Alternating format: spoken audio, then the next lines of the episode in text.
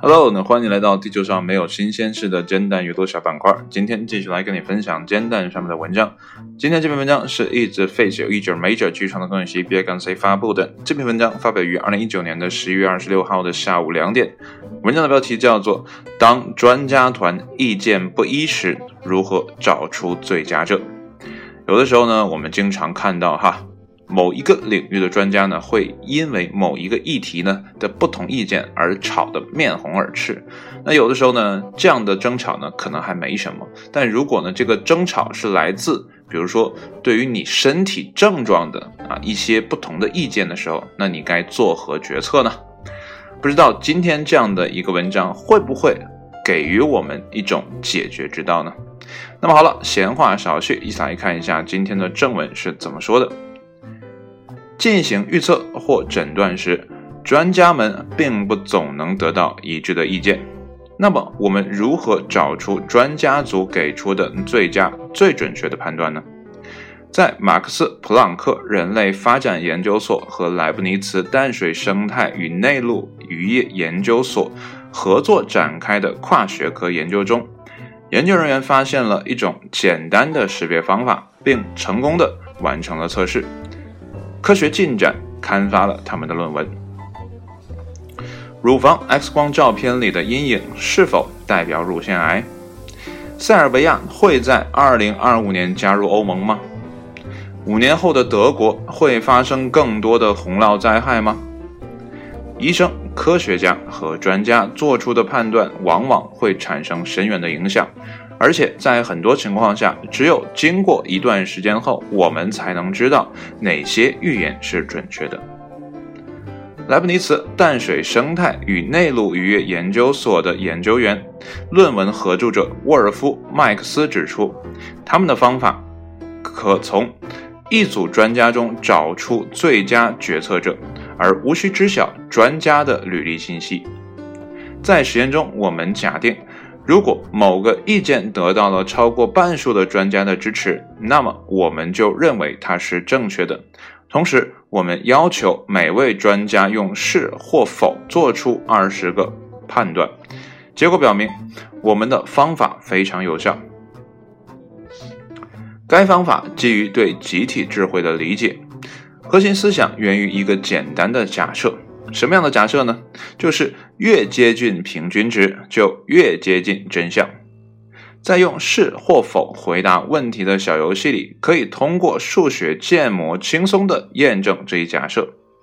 为了在现实场景中检验方法，研究人员分析了已发表的病理诊断，如美国一百位放射科医生的诊断，在两千年初。放射科医生对一百五十五名妇女的乳房 X 光照片呢进行了解读，以判断是否患有乳腺癌。研究团队分析了上述数据，找出了每个诊断总是和大多数医生的意见呢相一致的医生。由于他们可以获取一百五十五名筛查妇女的后续信息，因此研究人员可以直截了当的知道最准确的诊断结果。一次又一次的证明，在领域内表现出色的专家总是有相似的看法，而表现欠佳的专家则各有各的不同。在此观察结果的基础上，我们开发了这种新方法。并对其进行了测试。马克思·普朗克人类发展研究所自适应理性中心的首席作者兼研究员拉尔夫·库夫斯说：“这名字都好拗口啊。”那么，除了放射科诊断，研究小组还分析了四十名意大利皮肤科医生所做的皮肤癌诊断。那么，九十位分析师在线啊，在在线平台。Good Judgment Project 上呢做出的地缘政治走向预测，以及一个简单的常识测试的结果啊，什么样的结果呢？要求一百名参与者比较随机选出的两个美国城市的大小。我们相信决策的相似性和准确性之间的关系可以充当实践中的有效工具。该方法可以用于改善医学诊断、环境风险分析和商业环境中的集体和个体的决策过程。文章呢到这里就结束了。显然呢，并没有我刚开始想象的那样哈，给出了一个比较明确的啊方法。那么。归根结底呢，他想表达的可能是，呃，多数啊占优势的这样的一个理论。当然，他也说了，这些专家呢要是靠谱的，而且呢，他这里面有一个点说的特别好啊，就是要回归平均啊，就是你不能说，哎，我就选 A，然后我选 D，然后呢，呃，就就胡乱的去选啊。他选的呢，不是说绝大多数选的一定就对，他是选那个会回归平均的啊这样的答案，或者说呢是预测也好，诊断也好，他是这样去选的。因为呢，所有的人最后都会回归平均啊这样的一个状态，这也是我们数学里面啊出现的一个呃不可抗的这样的一个东西啊。就是没有人可以抵抗这样的一个事情，就最后大家都会回归平均啊，对，也可以说这是一个自然定理啊。如果呢按照这样的一个简单的定理或者理论来推行的话呢，啊，显然呃找出的呃结论或者说预测呢可能更靠谱一些啊。当然了，但个人感觉哈还是比较像少数服从多数的啊一个比较唯美的说法哈。这里面呢，啊，我也找了几个淡友的留言啊。第一个呢是来自食品级怪叔叔啊，他说呢，一般会大乱斗啊，胜出者为权威啊，这好像有点在吵架的意味哈。那么谁吵的声比较大啊，可能呢就会得到啊大家的认同吧啊。然后呢，接下来呢，啊是。呃，Pony 他说呢，如果多数人认为真理在少数一边，那最后到底在哪里？嗯，就是少数人认为真理在我们这边，那多数人认为，呃，真理在少数那边，那不就是少数获胜了吗？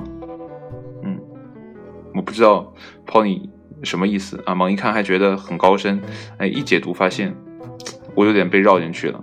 那最后一个吧。啊，是叫齐路诺啊。他说呢，显而易见，让非专家进行投票呢是不明智的选择。啊，我觉得有的时候哈，我们现在很多人呢都愿意说，哎，我们是这个领域的专家，我们是那个领域的专家啊，因为我们确实在自己啊工作或者生活的啊这些方面呢花出了很多时间去钻研啊，尤其爱好比较多的人。但说实在的。我们跟真正的这个领域的专家呢，还是有很大的一个差距，所以有的时候呢，也不要给自己过分的戴高帽啊，或者说贴呃这样的标签，可能最后你的决策呢，啊，往往会带来灾难性的啊这样的一个后果啊，也说不定啊，所以有的时候，呃，看清一点自己啊，我觉得会比较明智一点。啊不至于呢，让自己盲目的啊相信自己啊什么都是对的。这里面呢，我再插播一个小故事啊，这个小故事是我之前听到的，说原来呢，啊不是原来哈，就前些年啊有一个大咖啊是美国的，呃是做什么事情我记不得了哈。然后呢，他好像患了什么样的一个疾病，然后呢去了 A 诊所啊，或者说去了 A 医院，然后做了一个检查，然后这边的大夫呢给出的意见啊，你可能得了啊这样这样的一个疾病啊啊第一类疾病吧。要怕一会儿你听不清，啊，听不太懂。接下来呢，他觉得，哎呀，不太可能吧？他又上网上查了一下一些相应的症状，啊，感觉好像不太可能是这样。所以呢，他又去了第二家医院啊，就是 B 医院或者 B 诊所。然后这边的医生呢，给出了一个不太一样的答案啊，比如说，呃，二号病啊，就是两个医院给出了两种不同的呃这样的答案。然后他可能又去了啊第三个啊 C 医院或者诊所，然后又做了一次。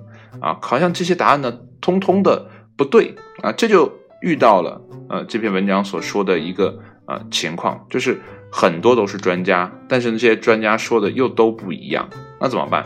最后呢，他结合了所有专家的所有的建议，然后呢，结合自己在网络上查询的一些东西啊，再加上自己在一些专业的书刊里查到的内容啊，最后给自己下了一个判断啊，说没什么大碍啊，这个事情呢慢慢就过去了，自己呢慢慢康复了。当然了，这边我有些具体的信息记不太清了，他肯定还是经历了很多的啊波折呀等等的。但是呢，他确实用一些啊信息筛选的方式帮助自己啊，呃是逃过一劫吧。可能呢。如果真的说被某一个诊所说成那样的一个病，他可能要啊开刀啊，或者说吃一些药啊，或者放化疗等等的。但是呢，他最后呢，可能比那些啊都损失很少的，就让自己的身体恢复到一个正常的状态。所以有的时候呢，我们接受了信息之后呢，也要认真的去筛选一下。啊，不过现在这样的时代，很多信息呢充斥在网络上面，真的让人很难分辨，而且呢。我现在个人感觉就是，我们越来越不相信专家啊，因为前些年哈，有些啊拿着砖头的专家出现了，然后搞得所有人都呃一棍子打死啊。现在所谓的专家啊，这里面好的坏的通通混为一谈，通通的打掉，那怎么办？没有办法啊，呃，只能慢慢的让专家重新树立自己的这样的一个形象。那以前呢，人设坍塌的人呢，我估计就再也回不来了。啊，无论你到底是不是真专家，但人设一旦崩了，你就很难再建立起来嘛，对吧？啊，但是对于普通人来讲，啊，做信息筛选还是一个很麻烦的事情。好了，在文章的最后呢，我要跟你分享今天煎蛋的其他文章啊。我们来看一下，第一篇是《十万个冷知识》第六十九篇，呃，副标题呢叫做“海洋中充满巨大的柱状生物啊，管状生物啊，管状生物”。嗯你可以想象一下，那是个什么样子。好了，接下来的文章标题呢，叫做“当专家”啊，就是我读的这篇。好了，再下一篇，在注射疫苗后，我们的手臂为什么会痛呢？为什么会痛？好久没打疫苗了。副标题呢是以及如何减轻啊？如何减轻？怎么还跑掉了？接下来的文章标题呢，叫做“可以达到一千摄氏度的太阳能加热装置”。啊，这是个什么鬼？这么高的温度？副标题：有朝一日，这种太阳能加热装置呢，也许会取代传统的化石燃料加热。哇哦，未来的科技真值得期待哈！接下来的文章啊，叫做“医生首次将患者置于假死状态”。